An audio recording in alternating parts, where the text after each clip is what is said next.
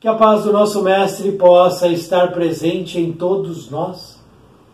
Neste vídeo vamos retomar o estudo deste livro, Saúde Mental. O dia a dia de um psiquiatra espírita, escrito pelo médico Jaider Rodrigues de Paula. A lição que vamos conhecer é a lição número 31, intitulada Culpa Providencial.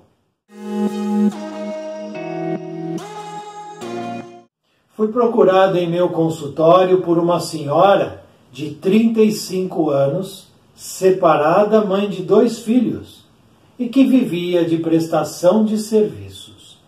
Morava com os dois filhos e tinha pouca assistência do ex-marido.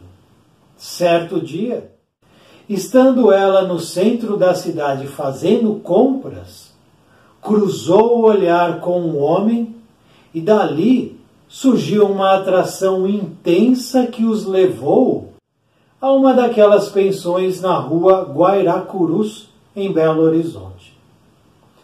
Após acertar o preço da estadia na entrada, tinham que subir uma escada para alcançar os quartos que eram no andar de cima. No meio da escadaria, a paciente de repente sentiu as pernas paralisadas ficou de joelhos nos degraus, gritando de dor. O acompanhante, assustado diante daquele fato inusitado, desceu as escadas correndo, ganhou a rua e fugiu.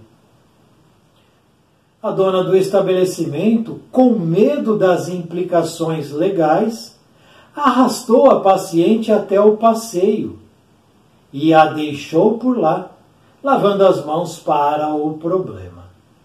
A paciente, com muito custo e ajuda dos transeuntes, levantou-se com dificuldade e se arrastou até o ponto de ônibus e, ainda com ajuda, subiu e voltou para casa.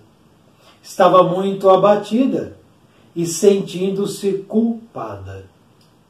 Quando aceitou o convite para a relação sexual com o desconhecido, ficou pensando nos filhos que estavam em casa sozinhos e ela indo fazer sexo com uma pessoa que não era de seu relacionamento. Ficou muito abatida com a sua atitude leviana. Falou muito disso durante a consulta. Compreendi as suas dificuldades. As mulheres, de maneira geral, são mais sensíveis à falta de afetos.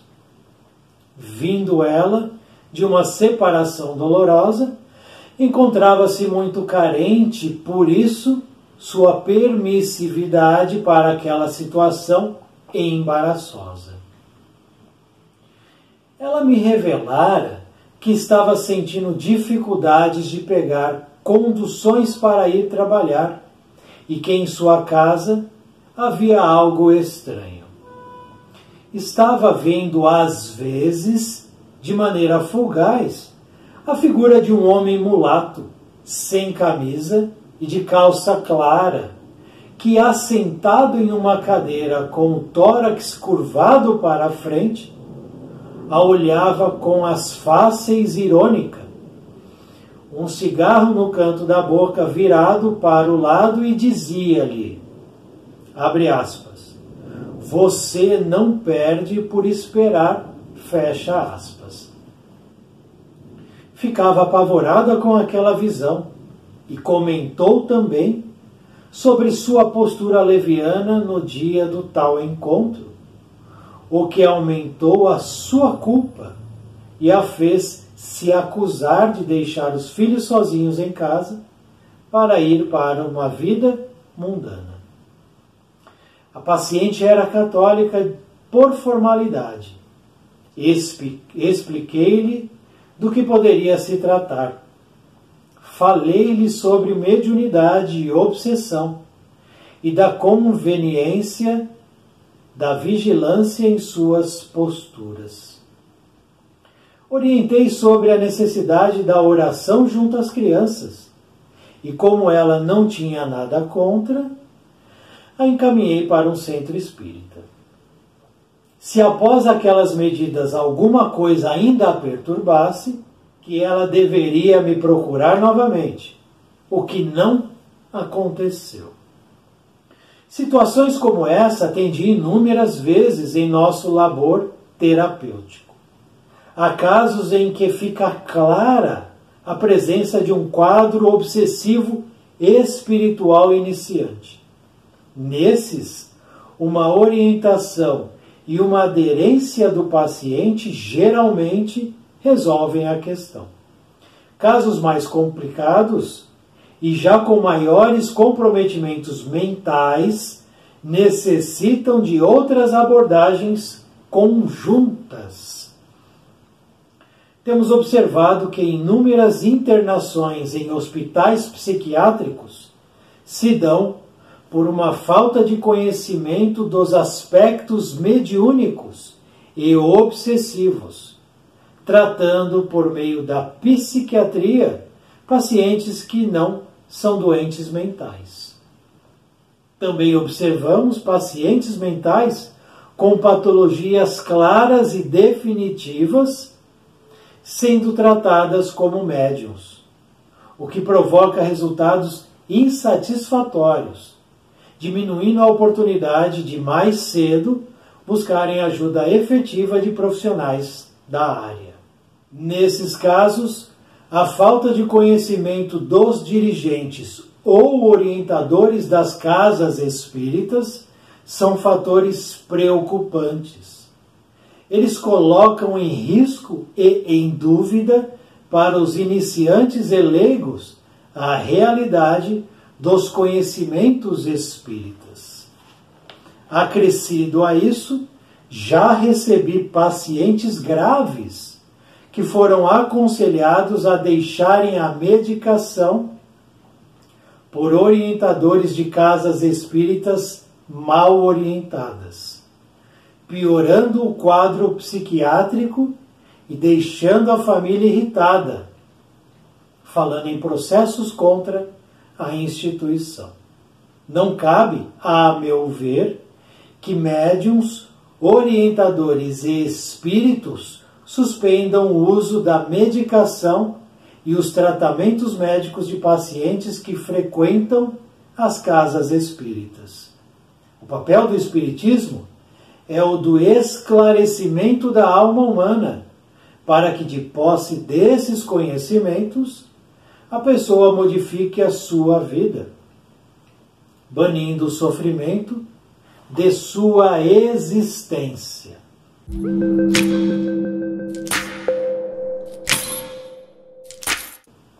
Temos, portanto, assim, o conteúdo número 31, intitulado Culpa Providencial. Conteúdo esse que nos aponta dois pontos de reflexões importantes. O primeiro, naturalmente, é o relato, a história e a vivência da personagem principal, uma mulher de 35 anos. E o outro ponto de reflexão é a questão mental e a questão da obsessão que há muitas pessoas visitam. Aonde começa o problema mental, onde começa a obsessão, aonde eles terminam, onde eles se misturam, precisamos pensar sobre isso. E esse conteúdo nos proporciona essa possibilidade. O primeiro ponto de reflexão, portanto, é a história dessa personagem. Mulher de 35 anos, separada, mãe de dois filhos, vivia de prestação de serviços, que saíra de uma separação dolorosa, que estava muito carente e que tinha pouca assistência do ex-marido. Então fica claro notar que essa mulher vivia uma pressão, pressão externa e pressão interna. Para cuidar dos dois filhos, para cuidar dela. Já que o ex-marido pouco ajudava aos três. E que além dessa situação toda, estava sendo obsediada por um espírito que ela via e ela ouvia. Via de maneira fugaz às vezes, às vezes é que ela viu algumas vezes, não foi só uma. Na casa dela, ela via isso. A figura de um homem mulato sem camisa de calça clara, que sentado em uma cadeira com o tórax curvado para a frente, olhava para ela com rosto irônico e dizia: Você não perde por esperar. Então, esse é o contexto no qual ela estava inserida. Naturalmente, nos mostra que ela estava desequilibrada e desarmonizada. Com muitas dúvidas, muitos medos. Medo de não dar conta de cuidar dos filhos, medo das ações que ela poderia tomar, medo de ficar sozinha, medo dessa entidade que estava ali perturbando ela. Naturalmente, isso aqui é um espírito que estava buscando vingança contra ela. Qual é o entendimento espiritual que ela apresentava nesse momento para entender toda essa turbulência que ela vivia? Porque aqui diz, ela era católica por formalidade. Formalidade só. Então ela não era nem praticante. Então, conhecimento espiritual ela devia ter pouco ou quase nenhum. Para, de alguma maneira, pincelar possibilidades dentro desse entendimento. Né? De buscar alguma coisa no qual ela pudesse se agarrar. Para entender: o que, que é isso que eu estou vendo? Será que eu estou ficando louca? Porque ela vai procurar um médico psiquiatra. E para muitas pessoas, psiquiatria significa tratamento de louco. E não é. Não é. Mas talvez ela possa ter pensado isso. Eu estou ficando louca. Há tanta coisa acontecendo na minha vida que eu estou vendo coisas. Então, esse era o cenário no qual ela vivia, no qual ela estava inserida. Assim era como ela era, perdão, como ela estava naquele momento. E ela vai, num determinado dia, ela vai até o centro de Belo Horizonte para fazer compras. E está lá, caminhando, fazendo suas compras, etc. De repente, ela observa um homem que chama a atenção dela. E o olhar dela cruza com o do homem. Ali acontece alguma coisa. Uma emoção surge, um sentimento surge, um desejo surge surge então uma atração sexual intensa. Atração sexual animalesca. Surgiu aqui, ali naquele momento. Ela não conhecia aquele homem. Ela não tinha ideia quem era aquele outro. Mas ainda assim ela não conseguiu se segurar. Tamanha a fragilidade que ela estava naquele momento. A carência, como diz o texto, que ela apresentava naquele momento. Mas ainda assim ela ainda pensava nos filhos. Então ela vivia ali um embate, um duelo, um cabo de guerra. O desejo sexual que surgiu ali, desejo animal. Animal com a outra questão dos filhos, que ela deixou eles sozinhos para fazer compras e não para buscar um parceiro, uma atividade sexual. Um cabo de guerra estava sendo travado ali com ela. Então, esse é o cenário, até aqui, do conteúdo deste livro, dessa lição 31. E a atração sexual estava falando mais alto. Eles buscam então um quarto para efetuar o ato. Buscam uma pensão lá no centro mesmo. Quando começam a subir as escadas, as pernas dela, de repente, ficam paralisadas. Ela dobra os joelhos e começa a gritar de dor. Imaginemos essa cena. Vamos pensar que nós estamos como testemunhas oculares. Estamos ali e de repente a gente vê uma mulher olha para um homem. Se aproximam, começam a conversar, começam a se aproximar mais. Uma coisa estranha, né? Isso não é normal acontecer. De repente acontece uma aproximação tão próxima, começam a se beijar. Mas que isso? Saem dali, procuram um quarto qualquer, numa pensão qualquer, de uma rua qualquer, e a gente observando. E começam a subir as escadas para o quarto. Naturalmente a gente já entende o que vai acontecer. Mas não. De repente, a mulher começa a gritar, se ajoelha, não, não consegue mais andar. Que loucura é essa? Que coisa sinistra, bizarra. O homem, o acompanhante, assustado diante daquele fato inusitado, a mulher gritando ajoelhada, o que, que ele faz? Desce as escadas correndo, ganha a rua e foge abandona ela. Foge. A dona do estabelecimento, o que, que ela faz? Com medo das implicações legais, arrasta a mulher até a calçada e vira as costas e vai embora. Nós estamos observando a mulher gritando, o homem sai correndo. A dona do estabelecimento puxa a mulher, arrasta como um saco de lixo, joga ela na calçada, vira as costas e vai embora. E ela fica jogada na calçada, com dor, paralisada.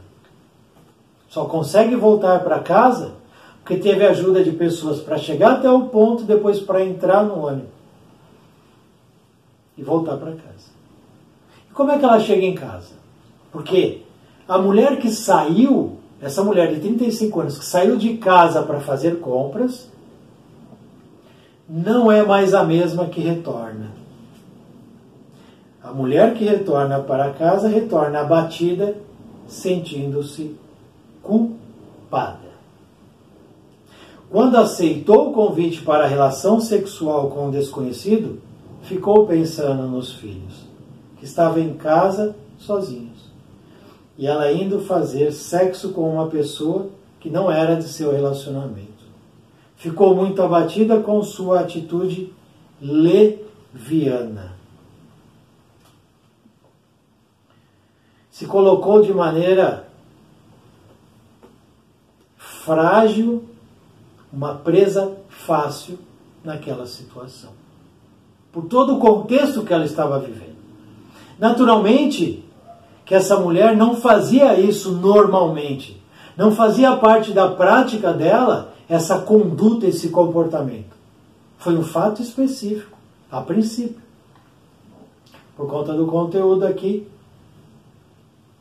que nos é apresentado. Foi um momento único, mas que trouxe a ela uma culpa que encarcera ela numa prisão mental. A partir daquele evento, ela se tornou prisioneira dela mesma e não entendia mais nada do que estava acontecendo com ela. Nada, nada, nada. E nós, como testemunhas oculares, também podemos não ter o um entendimento do que está acontecendo se a gente não busca orientação espiritual, conhecimento espiritual. A gente fica preso ao olhar físico. Sem entender que todo evento, toda situação, todo acontecimento ocorrido, ele tem personagens, atores no plano físico e no plano espiritual. Aonde há uma mente, um acontecimento no plano físico, há também a influenciação de mentes espirituais. Nós estamos sendo influenciados e influenciando o tempo, influenciando o tempo inteiro. É uma troca. Então, a partir de agora, a gente pode entender o seguinte. Entender o seguinte. Ela não estava sozinha. Ela estava sendo obsediada? Sim, por esse espírito que desejava vingança. Só por ele? Não. Podia ter mais também ajudando ele. Quando ela vê aquele homem, cruza o olhar com aquele homem, a obsessão começa a trabalhar dentro dela esse desejo sexual. Eles conseguem fazer isso. E também do homem, desse desconhecido. Então inicia inicia-se ali um trabalho de obsessão dessas duas pessoas. Mas é claro que o plano espiritual superior, espíritos superiores, benfeitores espirituais estavam acompanhando aquela situação.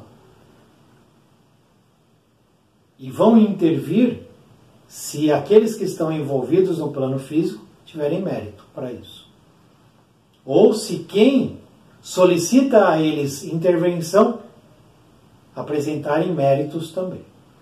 Então eles estão observando, a obsessão está acontecendo, o casal está se encontrando, a obsessão acontecendo e os benfeitores observando.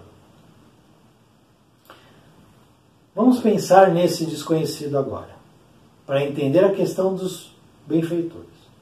Quem é esse desconhecido? Não sabemos. Qual era a intenção dele com relação à mulher? Não sabemos. A princípio sexual? Sim. Mas só sexual?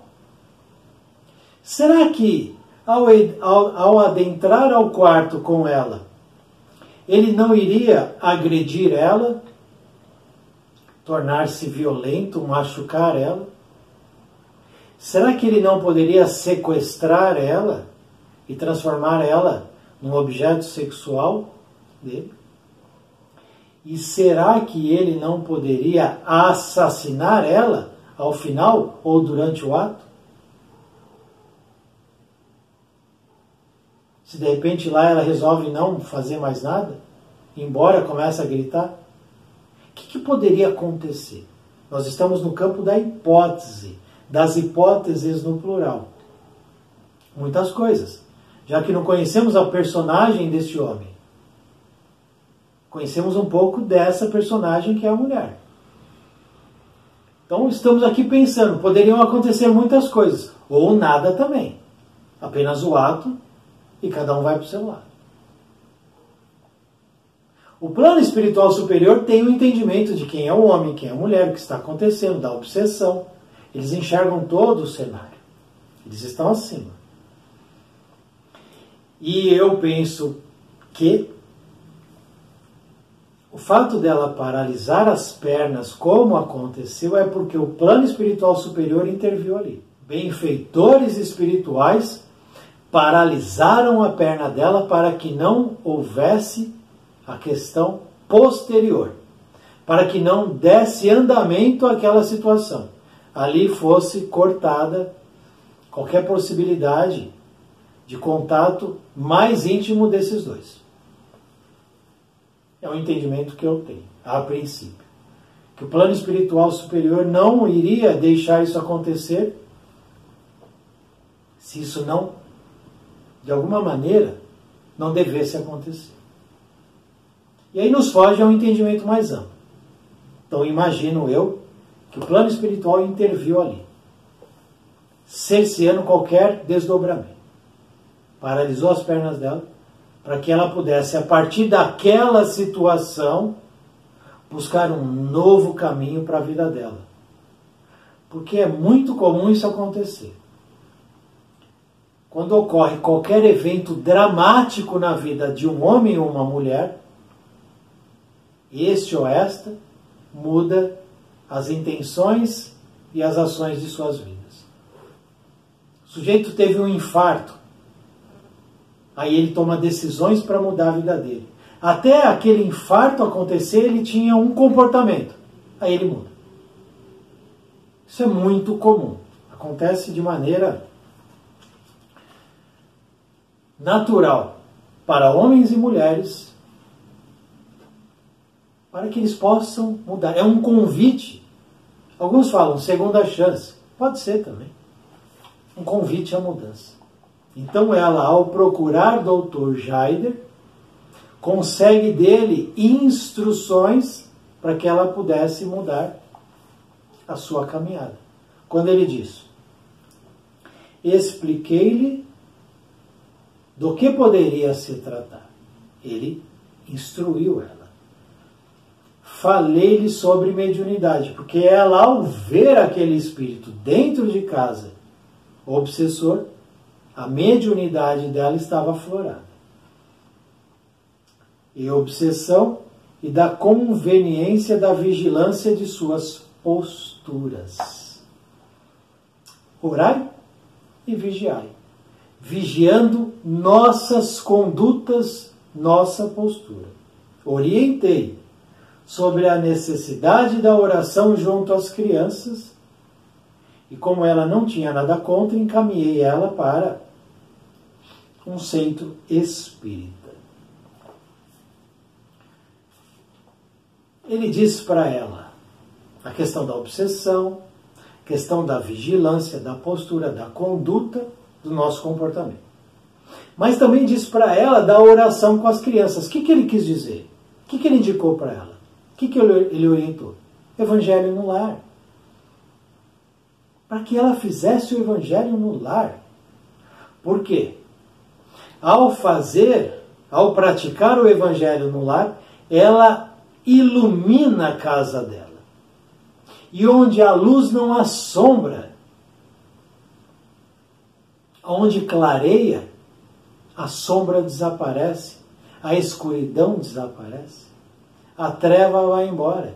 Esse obsessor, ao ter contato com o evangelho no lar, ele, ó, vai embora. Porque ele detesta isso. Ele quer ver a maldade instalada ali, a dor e o sofrimento.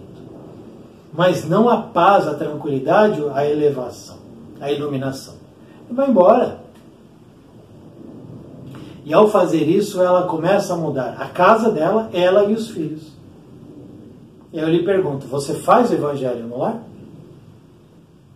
Porque você, e eu tenho certeza disso, você, quando chega a noite, você tranca a tua porta, fecha a tua janela, fecha o teu portão, liga o tal do alarme, coloca o cachorro no portão para proteger, toma suas medidas de segurança para que nenhum estranho entre na tua casa.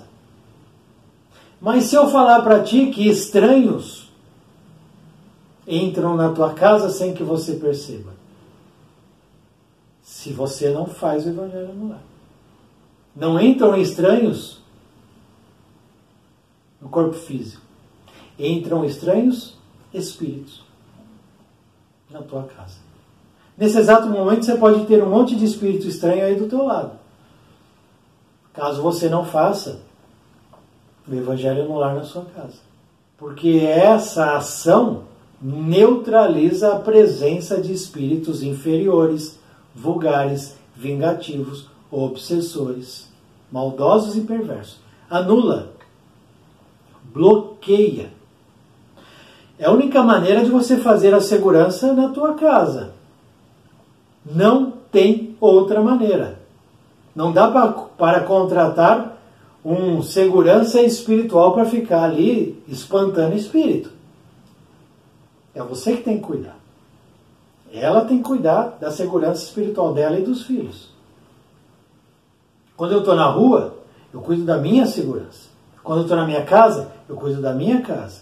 Quando eu estou no meu carro, eu cuido da segurança espiritual do meu carro. Nós vivemos em duas dimensões, plano físico e plano espiritual. Eu sou corpo físico, corpo espiritual. E as duas dimensões, dimensões elas interagem entre elas. Então eu sou afetado por espíritos inferiores? Sim. Em maior ou menor grau. Eu posso ser refratário a uma obsessão ou eu posso absorver. Que é o caso dela. Ela estava aberta. O campo espiritual dela de energia e vibração aberto a qualquer obsessão. E aí ela era atacada, perturbada. Quando ela começa a mudar a postura dela, vigiando a conduta, começa a mudar. Evangelho no lar muda mais. E aí ela busca uma casa espírita, já que ela não tinha nada contra. E aí vem o resultado. Se após aquelas medidas alguma coisa ainda a perturbasse, que ela voltasse e me procurasse, coisa que ela nunca mais fez. Portanto, essas medidas simples, meu Deus do céu, que coisa simples. Vigiar pensamento e atitude. Sou eu que faço. Fazer o evangelho no lar. Simples. Sou eu que faço. Não dependo de ninguém. E procurar um tratamento espiritual numa casa espírita séria. Olha que difícil. Resolveu o problema dela, a princípio. Lhe deu novas armas, ferramentas, possibilidades de mudança. Então, essa é a primeira parte, primeira reflexão, que nos mostra que ela agora trilha um outro caminho. Caminho esse que nós também podemos trilhar. Um caminho de mais tranquilidade, de mais paz, de mais progresso. Um caminho espiritual, porque eu sou um ser espiritual. E o segundo ponto de reflexão é a questão mental da obsessão dos tratamentos e das influenciações físicas e espirituais que todos nós sofremos.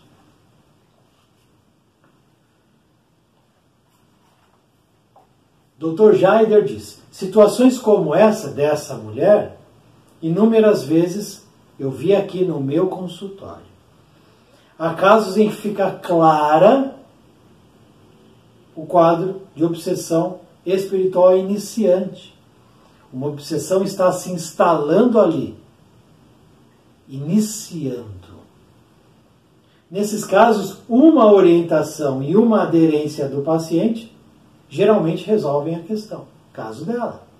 Aderência é quando o paciente aceita a orientação que é dada. Porque ele pode não aceitar. E se ela não aceitasse? A obsessão ia continuar casa dela desprotegida, os filhos desprotegidos, e ela não mudaria a postura, a conduta, o comportamento dela. Mas ela aderiu aqui a questão da orientação do médico psiquiatra espírita. Casos mais complexos, com maiores comprometimentos mentais, necessitam de abordagens conjuntas conjuntas. E esse é o ponto. Eu estou com uma situação mental, um sentimento, uma emoção, medo, depressão, ansiedade. Isso está instalado na minha mente, não é no meu corpo. O que, eu devo fazer? Busco um psiquiatra, busco uma casa espírita. O que, que eu busco? Primeiro a gente tem que entender quem a gente é nós precisamos buscar a resposta. Quem sou eu? O que eu penso? O que eu emito? Qual é o meu sintoma? E mais, o que, que eu desejo da minha vida? Eu preciso responder essas questões. Eu estou com uma situação mental, sentimental, que está me afetando. Isso surgiu da onde? Qual é o motivo de eu sentir isso? Posso ir, devo ir num psiquiatra, num psicólogo? Claro. É para isso que esses profissionais estão aí para nos auxiliar. Mas eu devo então ficar só neles? Não. A abordagem deve ser sempre conjunta. Sempre conjunta uma abordagem médica, física, material e uma abordagem espiritual. Sempre. Para qualquer situação. Na verdade, na verdade, a busca pelas questões espirituais nunca deve cessar. A busca pela questão espiritual deve ser ininterrupta durante a nossa caminhada aqui no plano físico. Busca através da melhoria espiritual, da cura espiritual, se for o caso, da elevação espiritual. Entendendo que se existe uma medicina terrestre, física, material, ela está para nos ajudar. Não devemos abrir mão dessa parte. Se existe a questão espiritual que nos atende, que nos orienta, não devemos abrir mão. E não devemos privilegiar nenhum lado nem o outro. No plano físico, na medicina do plano físico, a psicologia, a psiquiatria do plano físico são importantíssimas e ajudam milhares de pessoas. Estão essas disciplinas estão se desenvolvendo, evoluindo, como todo o planeta, como todas as outras disciplinas. E um dia elas chegarão ao ponto de se aliarem às questões espirituais. Vão chegar lá. Isso é um fato que não se discute. Então eu vou a eles quando eu necessito. Mas a questão espiritual, eu não devo cessar a busca. Se eu estou bem fisicamente e espiritualmente, continuo a busca por questões de conhecimento, de elevação, de entendimento. Se estou fragilizado espiritualmente, busco a questão espiritual para que eu possa me fortalecer. Porque eu sou espírito antes da matéria. Então o espírito vem antes é mais importante. Mas o corpo também é importante. Se eu entrar pelo campo da negligência em qualquer desses lados, naturalmente eu não vou conquistar a melhoria nem material nem espiritual. E aqui, o Dr. Jair chama atenção quando orientadores de casas espíritas mal orientadas, mentores mal intencionados que se fingem de bonzinhos, orientam esse ou aquele a parar de tomar o medicamento físico. Precisamos ter cuidado, atenção, vigilância. Aonde que a gente está entrando, entrando, o que, que a gente está ouvindo? Peraí, eu vou parar de tomar medicamento por quê?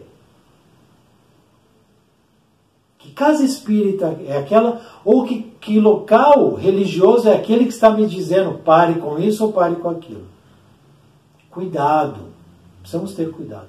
Assim como existem muitos psicólogos, psiquiatras que internam pessoas, por exemplo, com esquizofrenia e elas não são esquizofrênicas elas estão obsediadas e necessitam de um tratamento espiritual para se libertarem daquele jugo e voltarem a ter uma vida ou começarem a ter uma vida relativamente mais tranquila.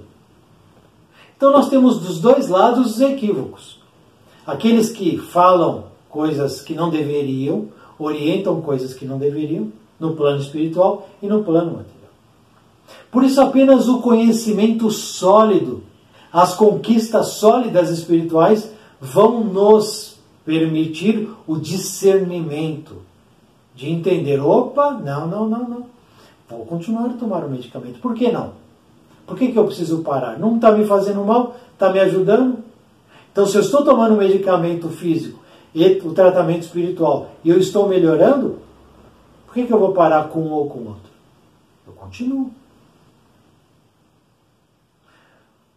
O plano espiritual elevado, os benfeitores elevados, eles também intuem os médicos no plano físico, os psiquiatras no plano físico, os psicólogos no plano físico. eles trabalham em conjunto quando esses profissionais dão abertura pela intuição, pela conversa ali durante o sono físico. E assim as relações vão se estreitando e os pacientes vão sendo melhor tratados. Plano, plano espiritual, mesma coisa. Existe sempre um acompanhamento do plano espiritual superior. O que a gente não pode pecar ou errar ou se equivocar é em nós acharmos que as coisas são, se resolvem por si só. Por si só. A personagem buscou o psiquiatra.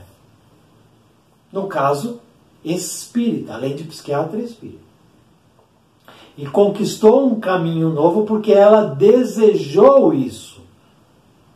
Então, se eu estou com uma situação difícil, eu devo buscar ajuda física e espiritual, conjunta, porque eu terei mais possibilidades de conquistar a real melhoria.